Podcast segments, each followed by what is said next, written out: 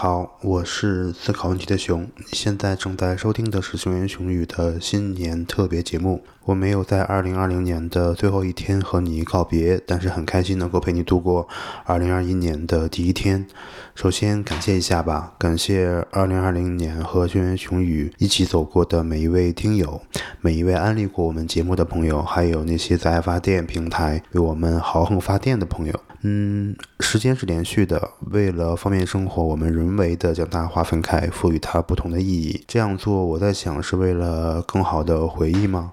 其实，嗯，生活确实需要一些仪式感吧，我们也需要一些节点，能够和自己对话。这是一期可以理解为是熊言熊语的听友录。给熊原熊宇其他听友的一期节目，在二零二零年的最后一个月，嗯，熊原熊宇发起了两个活动。第一个活动是希望熊原熊宇的听友和读者们可以用三个问题来回顾一下自己过去的一年。这三个问题分别是：二零二零年你最满意的是什么？你最遗憾的是什么？然后此刻的你想对去年此时的自己说些什么？嗯，我整理汇总了大家的回答，通读下来，其实，嗯，或长或短吧，每一个答案都。让我很感动，有一些也很感同身受。我发现其实像课题啊、论文啊、毕业啊，都是非常高频的出现的内容。另外像男朋友、女朋友也多次出现啊。你会发现同一个话题，对于有些人来说是收获，对于另外一些人来说呢又是遗憾。所以说大家各有自己的开心，也有自己的忧愁。嗯，我们也不需要去羡慕谁，我们的生活经历是公平的吧。问卷发布以后呢，有人留言是提了一个问题，他说：“为什么第三个问题是对，呃，想对去年的自己说些什么，而不是想对明年的自己说什么？”其实我是感觉对未来的憧憬固然是很让人心动的，但更重要的是接纳过去的自己吧。我们很多时候更加习惯于畅想一下美好的未来，比如说，呃，二零二一年你要如何如何，对吧？你要看多少本书，然后看多少部剧，或者你要完成什么什么样的目标？但是很多时候，我们其实是带着一种遗憾，或者说带着一种对过去的不舍和不解。来去憧憬未来的，在这个时间点，我想更重要的还是说，嗯，学会和过去的自己对话，让过去的自己能够坦然的面对和走出来。以上就是我读完大家的这个回答的一些感受吧。嗯，我这里可以挑一部分内容读给你听。我们一共收到了四十多份的回答。嗯，其实每一个人的回答还都挺有特点的。比如说，这里面他应该叫六曹吧？他说，这一年我最大的收获是开始接触冥想，开始了解自己。虽然是一段坎坷的旅程，但是尝试建立欲望与需求的关系。这一年我的最大遗憾是在工作上还欠缺很。多效率比较低，同时因为个人饮食习惯的改变，少了很多和同学们一起交流的机会。希望能够找到更多的机会与他们进行沟通。工作上的效率也不够高，很多年初制定的工作计划还没有完成。那他想对去年的自己说：这是坎坷的一年，是接触新事物的一年，但是去经历、去痛苦、去体验，因为人生就是要不断的 to be 去做。去尝试，嗯，还有一位朋友是屠户鬼啊，他写的比较简单。他说，过去一年我最大的收获是保送研究生了啊，恭喜恭喜。他最大的遗憾是没能画出来他的树屋，那可能他是在练习画画吧。他想对去年的自己说，嗯，最好不要去做牙齿矫正，接受并喜欢你本来的样子。另外一位朋友说一下图图吧，图图，他说过去一年我最大的收获是，呃，除了集团项目以外的课题啊都拿了，得到了领导和同事的认可，思维扩宽了，不限于出生气，学会多分享、多交流合作共赢。工作两年多，第一篇 SCI 被接收，啊，投稿投了快两年。但是结果是好的。开始给本科生上医学遗传学的课程，实现了作为一名教师的基本修养。加入课题组的本科生越来越多，希望大家可以学到新的东西。还有说他们一个科研小队基本成型，具有可预见性的成长空间。那这一年他遗憾的事情是没有拿到集团的项目，少了很多科研经费，没有照顾好自己的身体。工作拼命是一方面，哎，我觉得最大的原因是把借口推到工作上，给自己找理由，有时间玩手机，但是没有时间吃饭运动，实际就是懒不自律。他想去年的自己说，不要着急，脚踏实地，制定目标任务要实际，不可能除了吃饭睡觉的时间都在工作，人的精力是有限的。然后还要多爱自己一点，应该是平吧。他说了一个，他这一年最大的收获是按部就班的生活，学业还算顺利，对新年的期许基本完成，在疫情期间收获了男朋友。焦躁的心态真的有被他安慰到，做事没让他们心浮气躁了。和好朋友能经常联络，在我不开心的时候听我倾诉，给我支持。然后换了新手机，嗯，去了南法，把小时候看的偶像剧《一帘幽梦》的景点基本打卡了，满足了我的少女心。家人是我最坚强的后盾，呃，他们的爱不特别，但是很踏实。我的厨艺有所提升，还培养了听播客的新爱好。那遗憾是，呃，秋招竟然一个都没有通过，介绍自己没有尽力的借口，但感觉自己做不了更好了。夏天的一个很好的实习机会也错过了，生活被疫情打乱了一些。像留了一个假学，被导师拒绝了读博的请求，只能继续陶瓷了。他其实想对去年的自己说，目标要定低一点，完成就好，不需要那么努力，坦然看待吧。事情虽然很多，但都会一件一件的完成。还有一位听友，他是 Susie。这一年他最大的收获是认识了一位在工作中值得学习的代教老师。最大的遗憾是没能考完驾照。然后想对去年的自己说，别害怕，科二真的不难，每一次练到位就可以了。保持心态，你很棒。含盐量过高的鱼，他说过去一年最大的收获是生病住院的时候有一帮好友照顾，认识到身体健康的重要，以及要去爱那些值得爱的人。他最大的遗憾是跟一个女孩约好了见面，却最终没有相见。嗯，他想对去年的自己说，希望自己能学会放下，不管不顾的付出和骚扰并没有什么区别。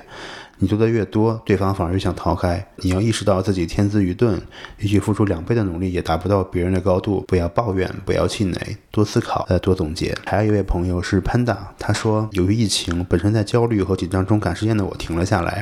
嗯，疫情期间开始做了心理咨询同伴支持的志愿者，在助人自助的过程中找到了自己的兴趣点。原来我最喜欢的事情是与人沟通。疫情期间开始科学系健身，获得了强壮有型的肌肉，还在坚持。呃，疫情期间教我妈妈做饭，让她学会了用下厨房软件做任何想要学习的美食，她也津津乐道，很有成就感。参加了人生孵化器，开始关注自己的情绪和成长，对自己的好与不好更加接纳和自洽，对自己的职业发展有了新的认识。而且她明年毕业，嗯，目前获得了华为的 offer，最近也刚完成了西湖大学博士面试。二选一呢，她可能去挣钱了。嗯，这一年她最大的遗憾是科研不顺，进展缓慢，文章还挺遥远。然后他依然单身，还没有遇到那个想。让他主动的人，他想对去年的自己说：不要怕，那个曾经焦虑的你长大了，可能还会有很多的 struggle，但是现在你更强了。不管对于自己还是家庭，都是值得骄傲的存在啊！其实还有很多啊，我感觉就不再念了吧，可以去看一看。每一个分享都可以让我们联想到自己的很多事情，所以如果你感兴趣的话，也可以去我们的节目 show notes 里，呃，找到链接，可以看到每一个人的分享。那第二件事呢，我们是在二零二零年的十二月，熊言熊语的线上听友群里面发起了一次随机互换礼物的活动。嗯，其实这种形式在很多团队和公司里面是很常见的，但是这次我把它搬到了线上，所有交换礼物的人都未曾谋面，他们不知道对方的任何信息，大家唯一共同的是熊言熊语的听友。怎么讲？其实生活的本质或许是重复啊，我们重复每一天，重复每一周，重复每个月，重复每一年。但是我们依然需要对生活抱有一些好奇和期待。礼物是什么？可能并非是最重要的，最重要的是挑选礼物那个时候自己的心情以及等待礼物的过程。呃，最终我们有二十多位听友完成了礼物的随机赠送活动，其中又有一部分人录下了自己挑选礼物的原因。哎，我把他们剪辑到了一起，让我们来一起听听吧。其实每个礼物背后都有一点感动、思考，甚至是困惑。然后每个礼物背后呢，都是一个可爱的人。你好，我是 Susie。我送的礼物是一份来自 Kimble 的手账礼盒，它的主题关于宇宙。其实我自己在选择礼物的时候还是非常纠结的，思来想去，最后还是决定把我自己最熟悉也最喜欢的手账本送到你的面前，希望收到这一份礼物的你能够喜欢。那为什么会是宇宙主题呢？其实就是在我纠结。究竟要选哪一种主题的手账本的时候，我的手机给我推送了这这么一句话：宇宙山河浪漫，生活点滴温暖。然后看到这句话的一瞬间，我就觉得哇，好有缘呐！因为我的备选主题里面刚好有宇宙。然后就在那零点零一秒的时间，我就决定了是它了。然后听到这里的你。是不是觉得这个礼物决定的有一点点草率？但不管怎样，我还是由衷的希望这一本手账本能够帮你记录在二零二一年美好的日子。呃，我选的一个礼物是一个泡泡玛特的盲盒，因为其实那天看到选发的这个消息就很激动，当时就想的话，如果是意外和惊喜的一个礼物，第一反应的就是盲盒，也是最近就是突然很喜欢这个东西，觉得它不仅代表着一种童真，因为泡泡玛特里面的东西都好可爱。然后里面它每个系列都会有很多有趣的，当然也有说，嗯，就是不是特别漂亮的那种。所以就是每次买盲盒就有一种拆盲盒的喜悦，就是你不知道你拆到的是你最想要的那个，还是说你最不想要的那个。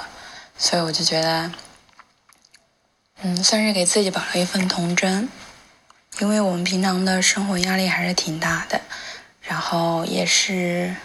静静的希望说，在生活中多有一些有趣但是没有用的东西，因为有用的人或者事物实在是太多了。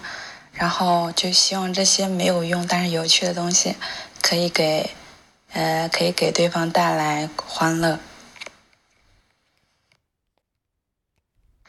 因为我一开始就被透露是呃要送礼物的对象是个女孩子，而且一看地址就是一位在校生，所以我就去商场挑选了一晚上之后，最后选了一条手链。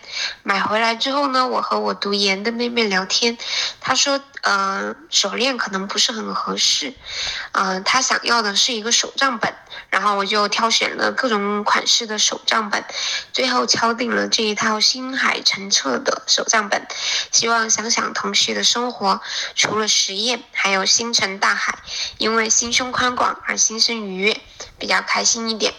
然后另外一本达芬奇传记是沃尔特比较新的作品，我应该说是比较早拿到的，因为是去年的时候一个学长送给我，当时是出版社的朋友送给他的。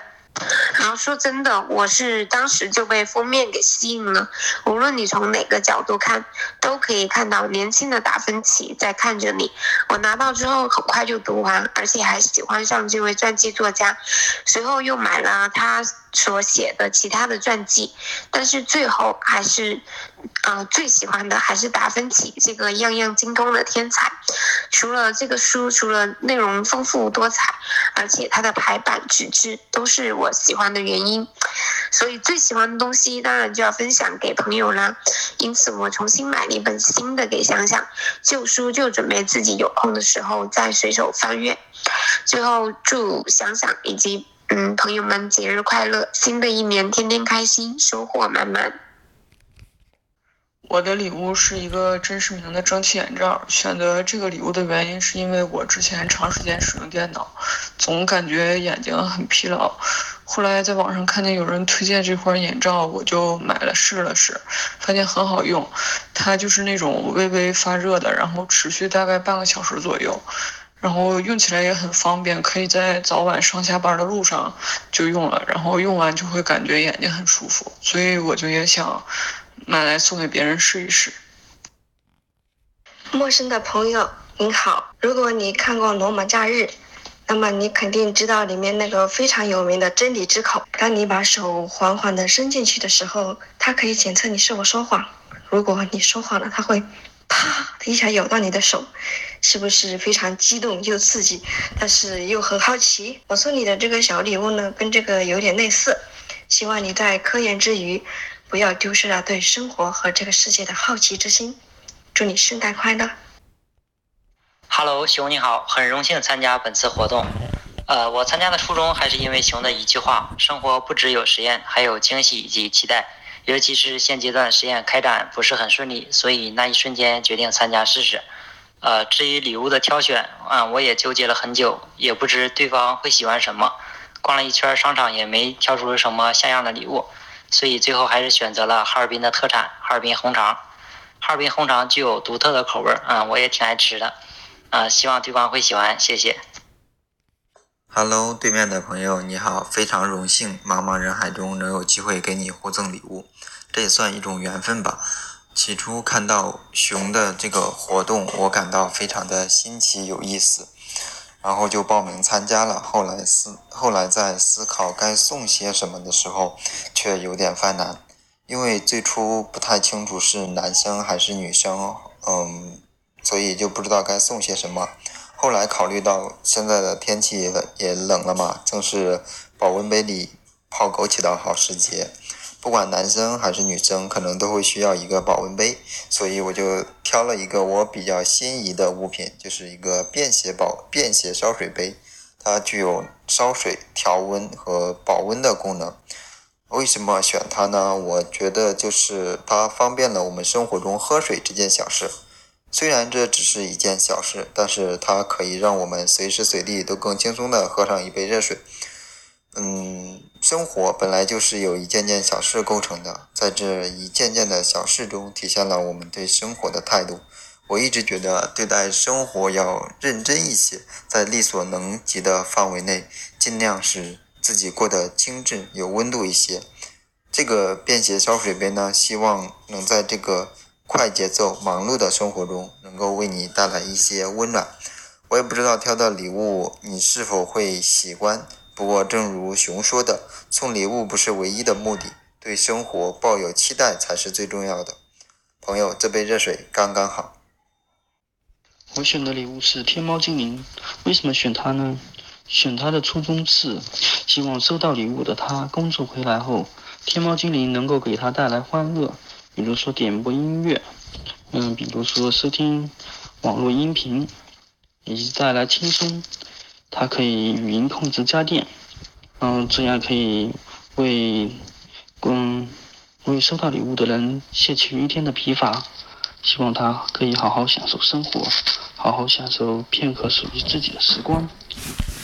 最后呢，这个礼物还隐藏了一个彩蛋，彩蛋就是它可以用来收听喜马拉雅 FM 上面的熊言熊语。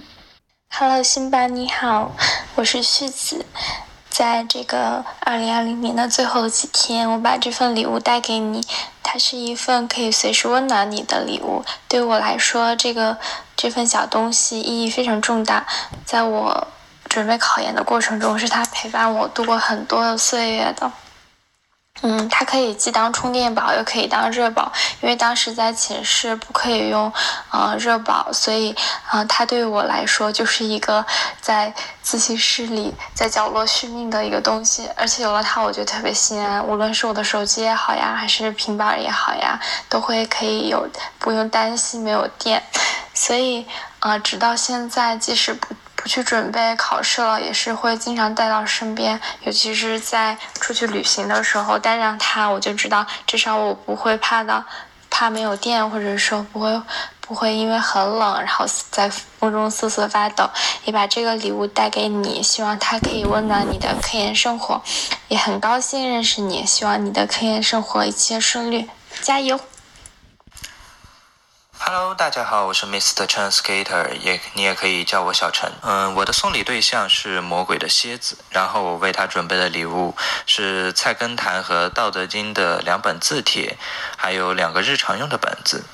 那么我送这样一份礼物呢，一来是希望他可以尝试一下，让书写成为你的一个小爱好，尤其是像练字啊，或者是记日记啊之类的。因为我觉得我们大多数人现在确实很忙，每天又都疲于奔命，再加上没有非常多大的经济实力，而像练字啊、写日记啊这种小爱好呢，基本不需要什么成本，也不需要你腾出非常大块的完整时间来做。每天几分钟其实非常充足，而且你非随时随地都可以做这么一件事情。无论你是在实验室啊，还是在办公室啊，还是在家里啊，甚至你在地铁上也都是可以的。那么你主要是要有一方桌子和几张纸，就可以随时随地进行你自己的一个小爱好。二来呢，就是我希望。或者，我觉得我们理科生呢，通常需要一点文学的作品来放松一下自己经常过度理性的思思考的大脑。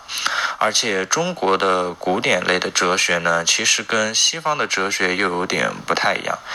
中国的哲学呢，更在叙述的时候，通常是零散，但是都是以具体的一些故事来传递给你，让你有一种身处其境，从而充分的理解的一种特点。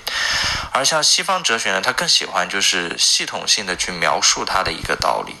所以我觉得，以古典哲学或者是古典社科类的，像《道德经》，还有像《菜根谭》这种描述类的文章呢，嗯，一来是可以让你好好放松一下自己，它的内容也不会非常晦涩，都是非常简单易懂的；二来呢，它其中其实很多道理也确实是非常有用的，所以我选择了这两个古典文学的内容。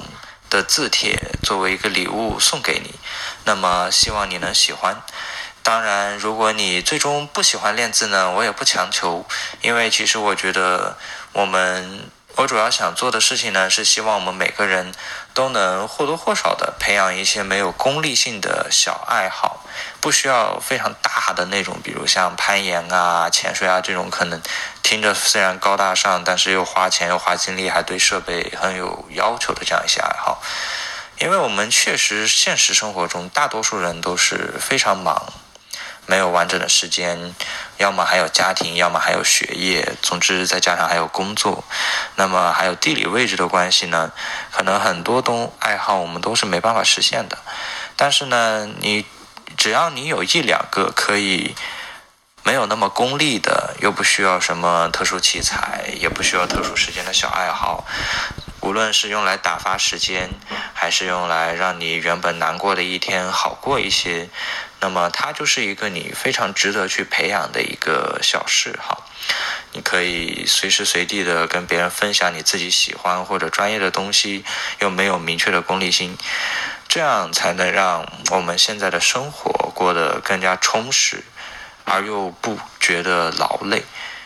嗯，以上就是我送礼物的理由，谢谢。如果我们俩看了一本同一本非常有见地的书。这就说明咱俩进行过一场深刻的、淋漓尽致的对话。我是一个典型的乖乖女，所有的喜好都是大人和公知认为应该有的喜好。我的开心都是围绕获得社会认可而获得。如果有一天我没办法获得社会的认可怎么办？我的个人和自我意识觉醒非常晚。但是高中我就有《月亮与六便士》这首这本书了，是一个很早熟的女孩子送送给我的生日礼物。直到疫情，我才有机会暂停去做一些追逐名利、光环、声誉等这些大家认为都应该做的正确的事情，然后静下心来就看一些对这种绩点啊、排名没什么用的书。《月亮与六便士》看得我很爽，也看得我很难过。高更，也就是梵高的朋友，他画完了那一幅“我是谁，我从哪里来，我要到哪里去”这幅画就死了。看完了之后，脑子里就飘荡着一个声音：“我要到哪去啊？”就是那个你要做一只幸福的猪，还是痛苦的天才的问题。也有人开玩笑说，大部分人都是痛苦的猪。总而言之，这本书是自我觉醒和。价值撕裂的第一步，希望给我送出去的朋友分享。如果你看过了，那就更好了，说明在我要到哪去的路上，我找到了一个伙伴。我送的是一本数学女孩系列的手机算法。为什么送这书呢？嗯，主要是因为熊是熊随机匹配的，然后就想着送一本关于随机的书嘛。但若是送一本像教材那样的书的的话，就少了一些趣味性，所以就送了一本数学女孩系列的手机算法。嗯，一呢是为了表示随机匹配的缘分，二呢若是对方没有女票的话，就祝对方早日找到他的天选之女。嗯，有的话这条当我没说，哼，就完了。Hello，我是晴。我给你说的礼物是一本小小的地铁上可以读的哲学书，它是在我二战很迷茫的时候呢，反复阅读的一本书。我想每个人难免都对生活有迷茫的时候，所以我就会选择把这本书分享出去。而另外一个礼物呢，是一个小小的周计划本。研究生期间自我失控、迷茫的时候，我会通过它每天记录自己的行动，以周为单位进行调整。调整到比较好的状态的时候，我就会将它转变成工作计划本。因此，我也给希望能够给未知的收礼对象同样的一份安定的感觉。听友你好，第一次参与互换礼物这个活动，我还是蛮开心的。作为一个重度选择困难症患者，我在挑选礼物的过程中是十分纠结呀，挑了很久，最后选择送你一本我最喜欢的数据可视化入门的书，它与 R 语言相关。这本书我从买来到现在呢，前前后后总共有完整的读了三遍，每一遍自己都有不同的理解。我希望你可以学习到一些可视化的方法。也可以学习到整套处理数据到呈现图像的过程，也期待你会有更多的这方面的学习感想与我交流。旧的二零二零即将过去，希望你在新的二零二一里充满着惊喜与收获。预祝你新年快乐！熊，我挑选的礼物是一套国家地理杂志二零二一年的日历。嗯，这个可跟公司每年年底给实验室送的那种日历应该不一样啊。然后二零二零年转眼就要结束了。在新的一年，我通常会备上一个新日历，就感觉可以下一年安排好多事情啊。希望所有收到的朋友呢，也能够珍惜利用好每一天的时间。呃，然后我选择《国家地理》杂志的日历，是因为之前我看它上面的图片就很精美嘛，来自世界各地。然后希望收到的朋友呢，能够在科研工作之余，能够保有热爱生活的那个热情，然后。多出去走一走，看一看。当然，这个时间应该是很少了，就体验一下世界的广阔吧。好，谢谢。选择送故宫日历的目的，首先是因为真的很喜欢《国家宝藏》这个节目，想选择与博物馆或者是文物相关主题的一份礼物吧。文创日历呢比较精巧，它文化性强，也不神秘或者晦涩。其次是送给同样喜欢熊言熊语的听众朋友。二零二零年不同寻常，能够互搭在一起送礼物也是很奇妙的一件事情。日历从年初到年末都会用到，新的一年一定否极泰来，也祝熊和熊言熊语越来越好吧。最后很巧的是，收到的小伙伴正好是兴趣所在，感到非常开心和有意义。好，以上就是大家听到的选择礼物的留言哈，很有意思，是不是？就是已过。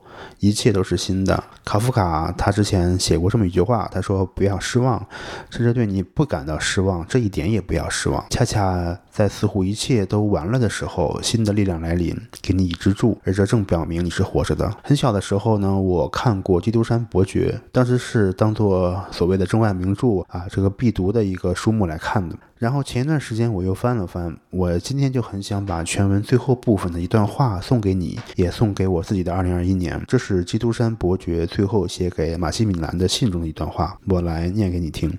对您来说，莫莱尔，我对您说一句心里话：在这个世上，本无所谓快乐或者痛苦，只有一种状况与另一种状况的比较，就是这样。只有那些曾从最深切的悲哀中挣扎过来的人，才能体会到最大的快乐。莫莱尔，我们只有体会过死的痛苦，才会真正明白生的快乐。因此，我的孩子，尽情享受生命中的愉悦吧。永远都要切记，在上帝揭露人的未来以前，人类的一切智慧都包含在四个字里面：等待和希望。是的，等待和希望。以上就是二零二一年的第一天，熊言熊语想和你聊的内容。那二零二一年新年好，我们下一期节目再见。